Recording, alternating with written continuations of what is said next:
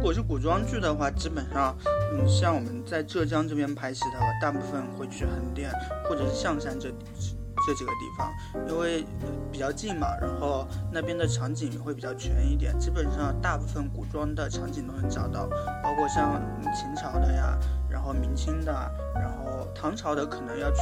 湖北那边，然后呃，整体上的话，应该是还是横店是最全的。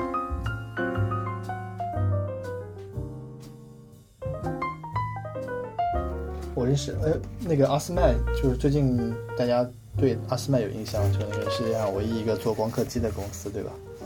我们村有一个小伙伴，阿斯麦就在我们村啊。我们村有个小伙伴，他是武汉人，他是一月份一月底的时候回国的，回国之后就回不来了，然后他就在阿斯麦的武汉办公室上班，一直到今天，他依然在阿斯麦的武汉办公室上班，拿着欧洲的工资，在中国上班。那他属于？没有没有没有，他只是临时的，就是拿着欧洲的工，不转组，就在这边上班，工作内容还是在欧洲这边的工作内容，就感觉他特别爽，你知道吗？在工中国工作，只是借了武汉办公室的地，然后回家睡觉，拿着欧洲的工资。我现在想想想出一个什么点子，就是我开一个我们公司的国内分公司 你们公司有这个业务吗？没有业务，大家造出业务来。对。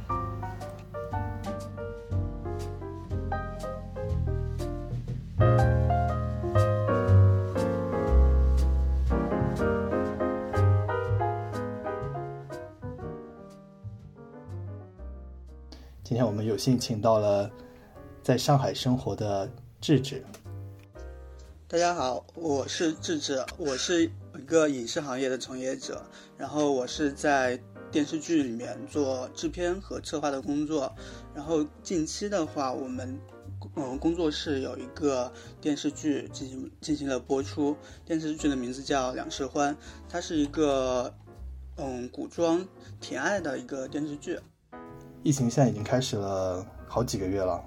在欧洲都已经三个多月了，国内应该是四五个月了。呃，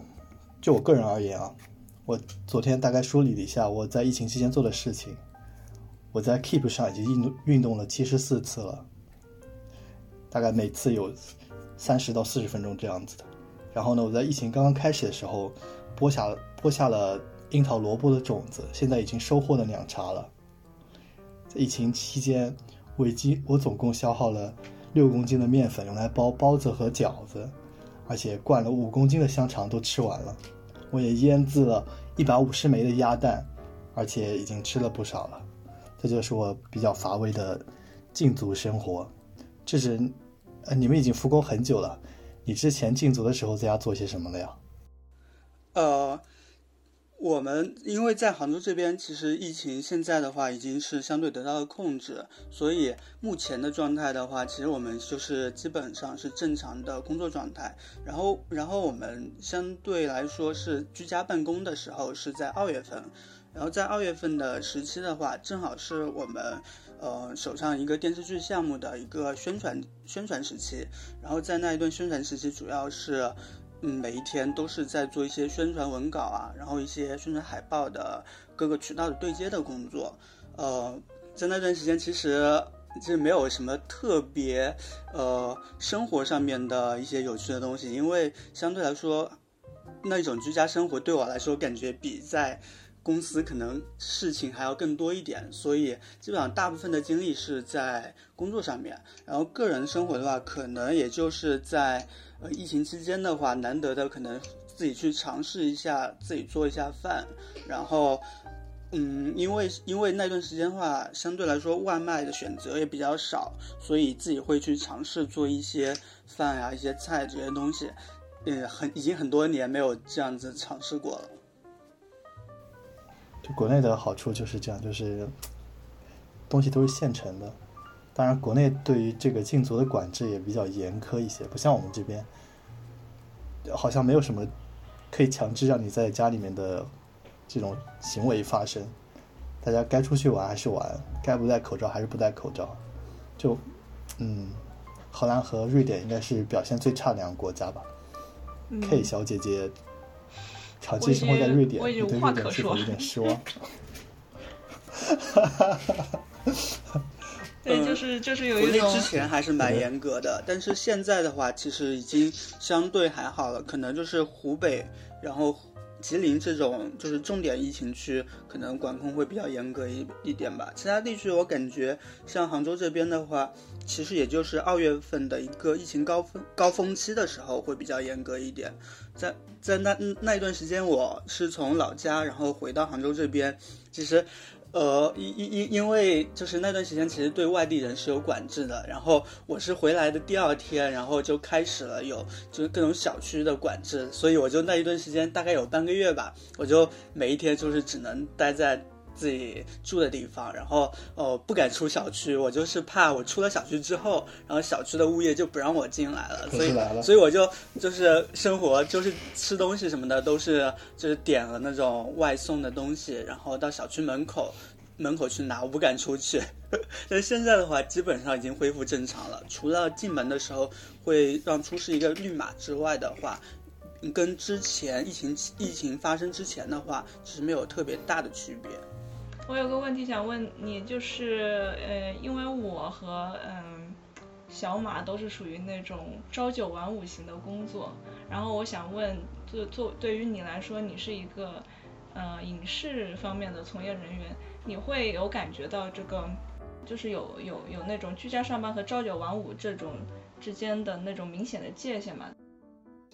我我觉得话，嗯、我个人觉得，在我的自己的感受下，我觉得我们影视行业的话，其实可能还是更适合一种在工作嗯在工作场所办公的这种方式，因为在之前在疫情期间的话，那段时间有一个月是居家办公的，但是呢，我们很多东西其实就是要需要跟人之间互相沟通，因因为一种线上交流的方式，其实它的反馈和整体的沟通机制其实不是那么及时性的，所以我觉得整体的沟通沟通效率其实是相对更低一点。如果是像在嗯，直接在办公场所的话，可能我就直接有一些文件，有一些可能素材，或者是影视宣传的那些文稿，就直接能和相应的这个需要审稿或者是各个渠道的人就直直接可以进行面对面的沟通，或者是我把文件拿给他就可以了。但线上的话，可能就是一个呃文文档，可能他要嗯嗯投放的时候，就可能要。跟各个环节就是用微信啊，然后用各个各个渠道或者是百度网盘这种素材的分发，就会相对来说其实会更麻烦一点。呃，所以其实的话，我觉得对于影视行业来说的话，其实整体上像居家办公的方式，其实是会比较影响效率的。而且现在的话，我目前做的还是相对是一个前期策划和呃后期宣传的一些事务。如果说是在真正的拍摄阶段，就是影视制作的阶段的话，那就是相对来说是要去剧组或是各个摄影棚这些这些地方。相对来说，这这种工作的话，其实是没法用居家办公的方式去替代的，因为相对来说，像这种呃影视行业，其实还是有一点的特殊性，它它的生产是必须。呃，在一个特特定特定的环境之下的，就是如果是居家的方式的话，影视就没法进行正常的生产了。呃，大概在二月份到四月份左右吧。其实，呃，全国很多剧组就是因为这个疫情的原因，就是导致了他们停工。而且就是我们电视剧的话，其实相对受到影响会会好一点点，因为电视剧的播出形式上面可以通过一种线上播出，像在爱奇艺啊、优酷这种各大视频网站进行播出，同时或者是电视台，但嗯这样子的话，其实是在家里面就能看的。而对于像电影的，嗯、这方面的话，他们是只能去通过去电影院这种方式进行观看，呃呃，现在的话。因为疫情的原因，大部分的电影院现在全国应该都是关闭的状态，所以的话，其实对于电影来说，他们在播出这个环节，其实他们是受到了非常大的影响的。呃，现在好像据统计的话，电影行业的话，今年应该会损失可能超过两三百亿的票房吧。而且这个影响其实会有传导效应的。可能对于明年来说，就是会有很多电电影的呃剧组可能就不会进行开开机拍摄了，因为呃因为疫情的原因，很多公司他们可能就是没法就是挺过这个疫情期间这么这么长的一个阶段都没有任何的收入，所以的话，呃这一段时间其实对影视行业的影响相对还是比较大的。那对你个人来说呢？对我个人来说的话，其实我，嗯，我还是更喜欢在嗯办公场所进行工作的这种方式，因为居家的话，其实我觉得就是其实就没有工作时间的限制了，我感觉就是一个像。呃，零零七的工作，因为可能真的是二十四小时要待命的，因为反而觉得对我来说工作时长反而会更长一点。如果说去公司的话，相对来说每一天其实是有更为固定的时间，呃，这样子的话，其实呃工作的节奏和自己的每一天的工作的内容可以更好的进行安排。居家的话，我觉得另外一方面的话，其实其实自己的效率也会。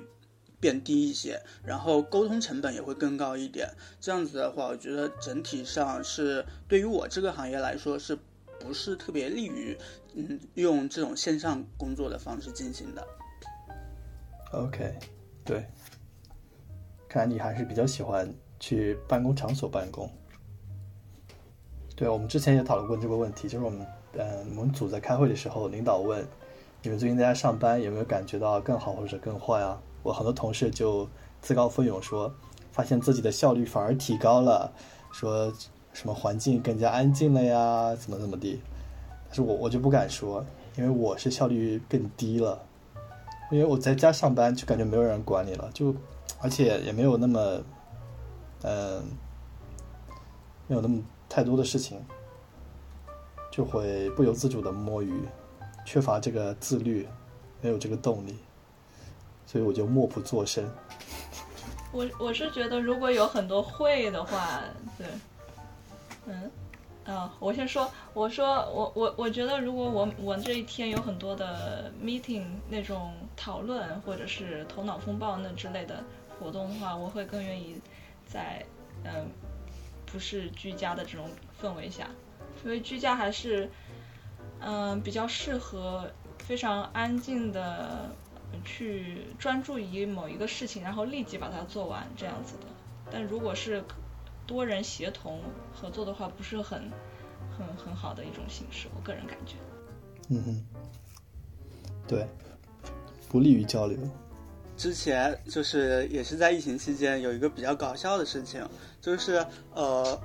因为是正好是呃电视剧的宣传嘛，然后我们要联系到一个我们在我们电视剧里面有出演的一个艺人，然后希望他就是可能要拍一些这种宣传的素材，但是因为那段时间大家都是居家的，然后那个那个艺人就是我觉得他是用其实是以这种理由故意的，就是不想进行配合宣传，然后他的理由就是说他在他他家在山里面，然后家里面没有信号。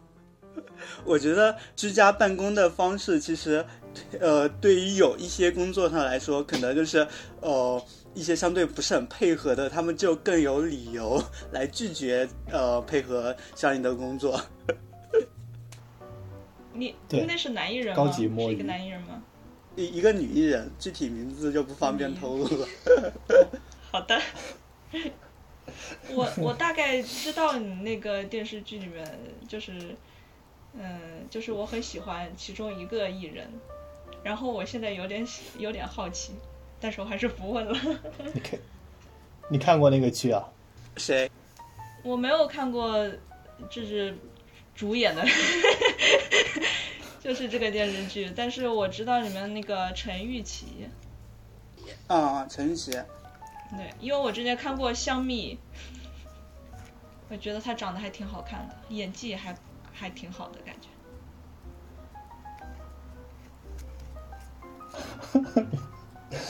你是想说他演技不好吗？这只？嗯，没有。嗯，陈雨琪的话，我觉得他的演技是挺好的。其实我们这个电视剧的话，呃，其实我觉得最后的话，其实播出效果还是不错的。我觉得很大一部分原因，嗯，可能就是因为我们女主角整体上还是比较受欢迎的。呃，关于演技方面的话，其实我不太好 说。OK，你有专业的视角是吧？你的你有和以不同的观点。因为其实陈玉琪的话，她嗯，跟大部分的这种演员其实有点不一样。她其实她是一个相对比较呃不知名的院校出来的。因为其实对于大部分呃我们能看到知名演员的话，其实他们可能都是北电、中戏或者上戏这三个比较科班一点的学院出来的。但陈钰琪她是嗯、她是四川人嘛，然后她也是四川一个是。呃，不是很知名的学校出来的。其实，然后，呃，他毕业之后的话，他其实是在横店做了挺久的跟组演员，最后是被那个那个那哎那个叫什么名字了？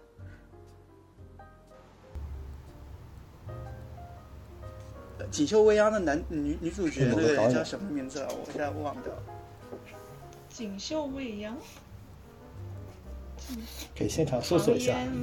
对对对，呃，就是陈玉琪，其实在那个横店其实做了好几年的那个群那个跟组演员，最后的话，他其实就是被那个唐嫣给相中了，然后呃，因为有了这个机会，他才呃现在的话就是能被大家知道。我觉得其实其实陈钰琪的话，她是一个其实呃潜力还是非常大的一个女女演员，也比较看好她后续的发展。她近期的话，应该会有一个一个新的剧《月上重火》，就是陈钰琪和罗云熙主演的。呃，近期的话，应该是在爱奇艺和腾讯视频双平台进行播出。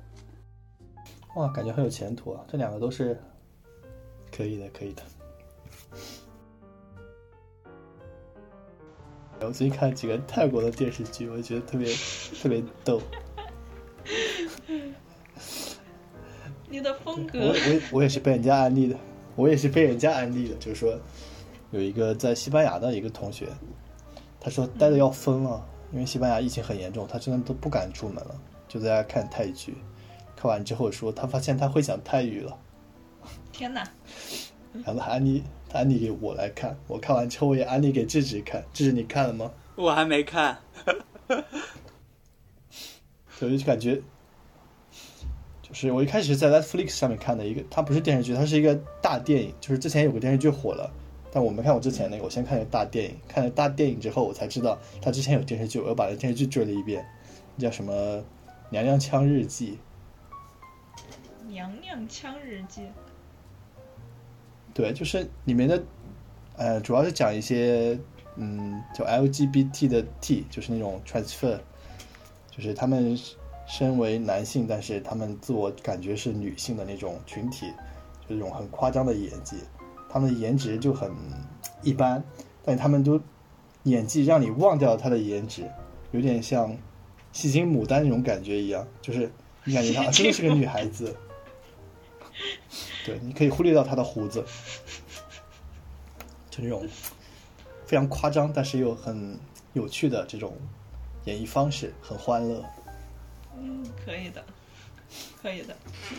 等一下，你把名字再告诉我一遍。我把那个链接也发给你。很好。我现我现在也会说一些泰语了，比如说什么嗯，掏奶咖，什么什么嗯，葛代拿，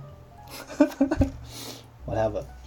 好的好的你，之前不是去泰国玩了吗？对啊，之前是去了泰国，但是影视作品跟现实肯定有很大差别，因为我在泰国并没有看见很多这种变性人或者是人妖，大大多数人都是普通人、正常人。当然是真的呀，影视肯定是夸张的，就是他的作品里面每个人都有可能成为一个 gay 或者是变性人，现实肯定不是这样子的。我觉得可能就是，其实大家对泰国的这种影视作品，其实有一个，应该是有一种就固有的标签化的一个概念嘛，可能就就是觉得他们的呃印象中给人就是那那样子的，然后的话，这种影视作品也会相对去迎合观众的一些需求。对对对，就是这种正正反馈。因为他如果非常真实的去展现，就是泰国的这种正常的这种大部分大众平平常的生活的话，其实它就就没有话题性和新鲜感的东西。其实呃，从传播上面，我觉得可能一些相对猎奇一点、比较夸张一点的方式，呃，会更有效的进行传播。更刺激一些。对，我就就在我的印象中，我看过的泰国电视剧，一种就是你说的 LGBT 这种，还有一种就是非常清纯的那个校园爱情故事。啊，嗯，初恋这件小事啊，对对对，就这种以这个为典型的，然后我脑袋里面就只有这两种类型。呃，我看的也是差不多都是这样子的。应该还有一种类型，泰国的鬼片其实也蛮多的。啊、嗯那个不敢看。对对对，是吗？他们已经成为一个独立的风格了，就是他们这方面做的很好。我之前去泰国，有人拉我说我们晚上去看鬼片吧，我说算了，第一听不懂，第二不敢看。越南那边是不是很多看看看中国的电视剧？最近好像是有这个倾叫倾向吧，包括泰国也看，因为因为我印象很前看印象很深刻，就是经常就是 YouTube 上看，有的时候追那个电视剧嘛，然后下面就会有很多越南的粉丝，就如果是那种中国的偶像言情电视剧的话，或者都市电视剧，就会有很多越南人在下面评论，然后我就觉得我们这边的电视剧好像越南观众还挺多的。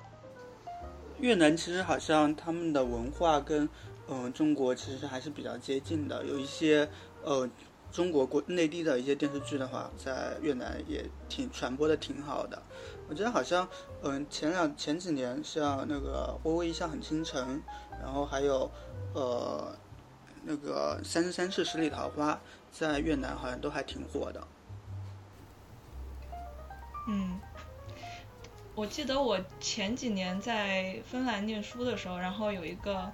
呃跟我一起做项目的有一个越南的男生嘛，然后他就喜欢跟我聊中国文化，他甚至比我了解的好像还多一点。然后他有一次，因为我们都是英语在那儿聊天嘛，然后他有一次跟我详细描述一个他认为最最最最好看的中国电视剧。然后他说这个名字叫什么什么 Sunshine，我当时一点印象，一点那个印象都没有，都不知道他说的是哪一个。他就跟我描述那个剧情，说男女主角什么上学的时候本来很情投意合，后来突然出现了一个误会，然后女生就离开了，男生留在了那个地方，然后大概八年之后女生又回来，然后他们两个之间又发生了什么什么，又在一起了。然后他说我知道了，你你赶我知道你赶紧想这是什么电视剧？新疆过是吧？哇，你好聪明啊！你们怎么都知道？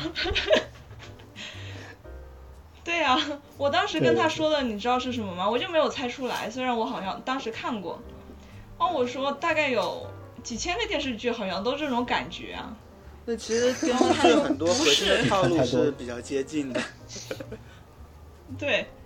然后后来他就给我发链接说，就是这个，你看就是这个。我后来一看，确实是那个钟汉良和唐嫣。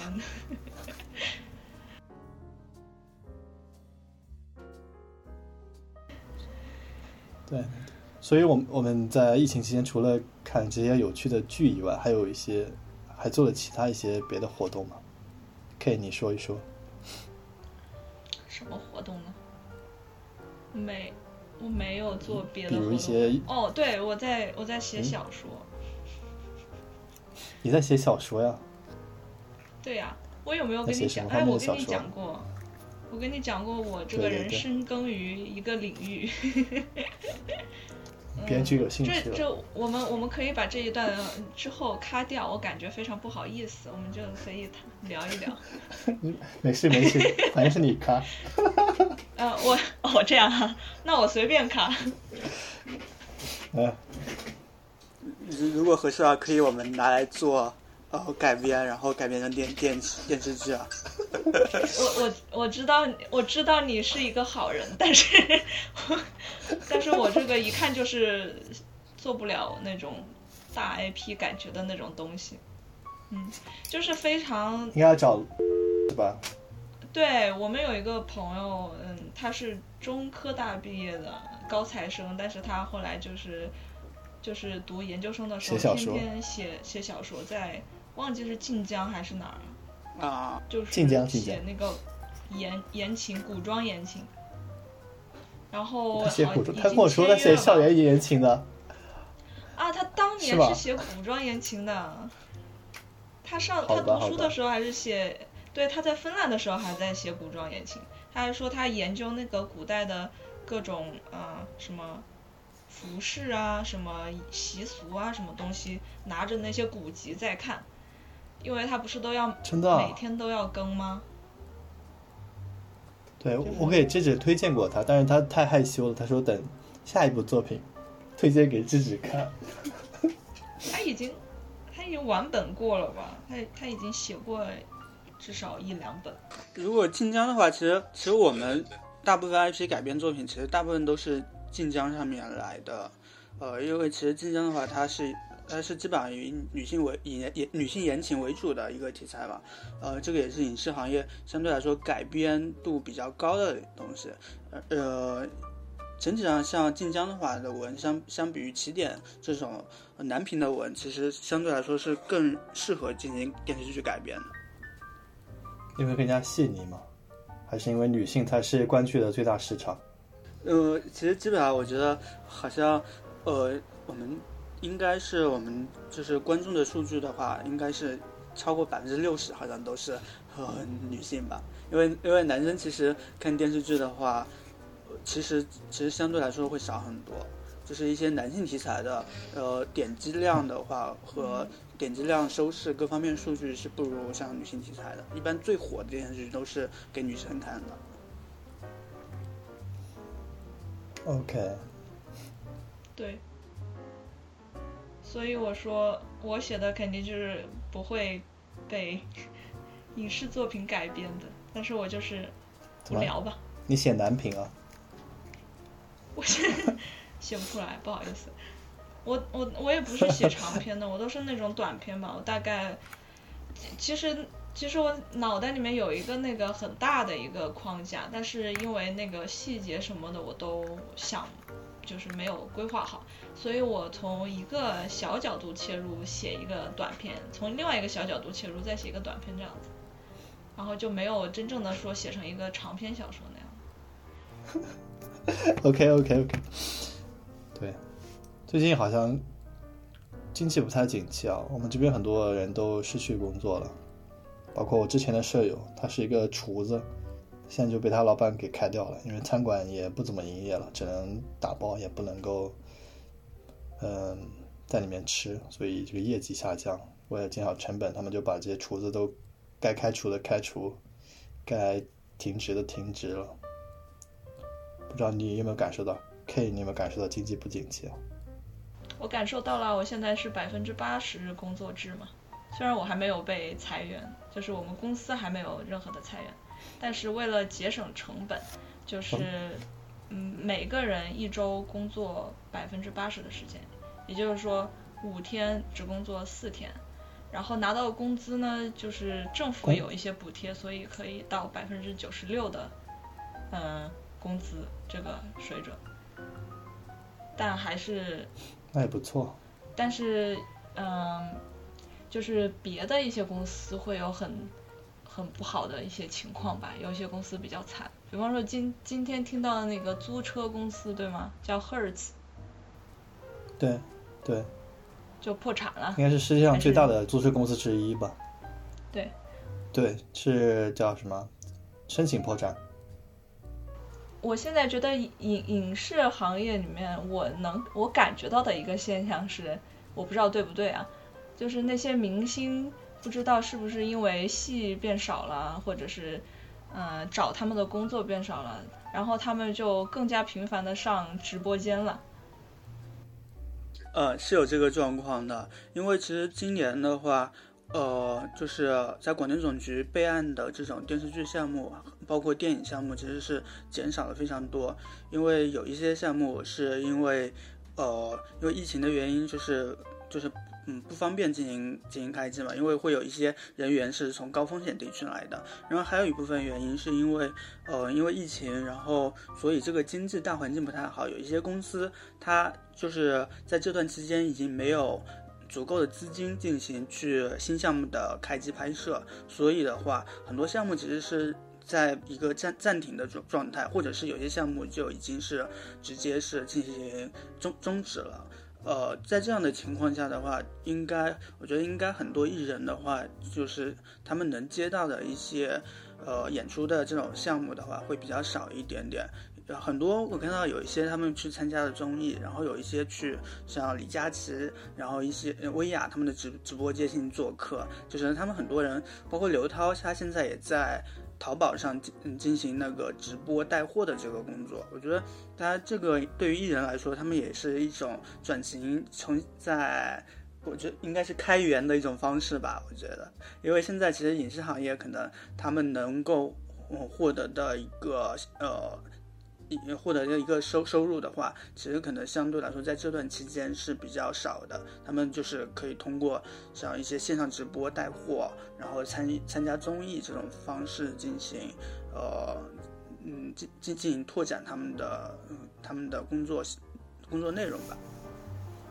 在剧组里面才能见到他吗？所以你是就是开拍之后，你也会是在剧组？还是说你的工作不是经常要去剧组？我应该要去剧组，因为上一个戏的话，我是去了剧组。呃，其实其实我还蛮喜欢去剧组的，因为呃，就是可以换了一个环境，然后工作，然后每一天可能就是在不同的场景，因为因为像那种剧组里面，它会有。各各种各样的那种场景嘛，可能今天是在一个皇宫里面，明天是在一个民间的那种那种房子什么的，我觉得其实还蛮有意思的。虽然说剧组整体上会比在呃公司坐班这样子会稍微辛苦一点，不过我觉得会每一天会有一些新鲜感。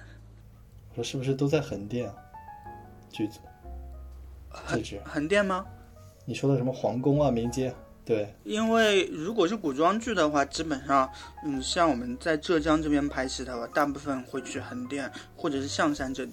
这几个地方，因为比较近嘛，然后那边的场景会比较全一点，基本上大部分古装的场景都能找到，包括像秦朝的呀，然后明清的，然后唐朝的可能要去湖北那边，然后呃，整体上的话应该是还是横店是最全的。湖北有影视城吗？还是说？嗯，湖北是应该是那个襄樊还是襄阳影视城吧？襄襄阳哦。唐城就是为了就是陈凯歌要拍那个呃《妖猫传》，然后专门在那边建了一个那个嗯唐城应该。妈呀，原来是这个原因啊！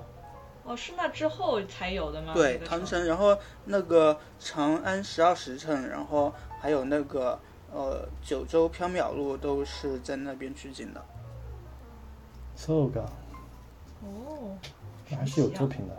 九州缥缈录好像比较惨。对，襄襄阳之之前是叫襄樊的。襄樊。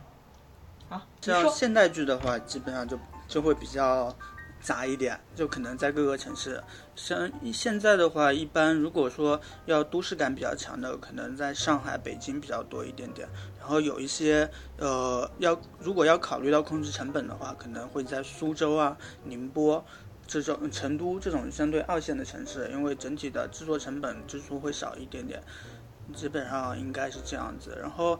其实的话，其实大部分拍摄的场景，除了外景的话，有一些其实都是在摄影棚内，可能就是在一个比较郊区的一个影棚里面搭起来的。然后外景的话，进行在这种城市里面进行采风，然后进行拍摄就可以了。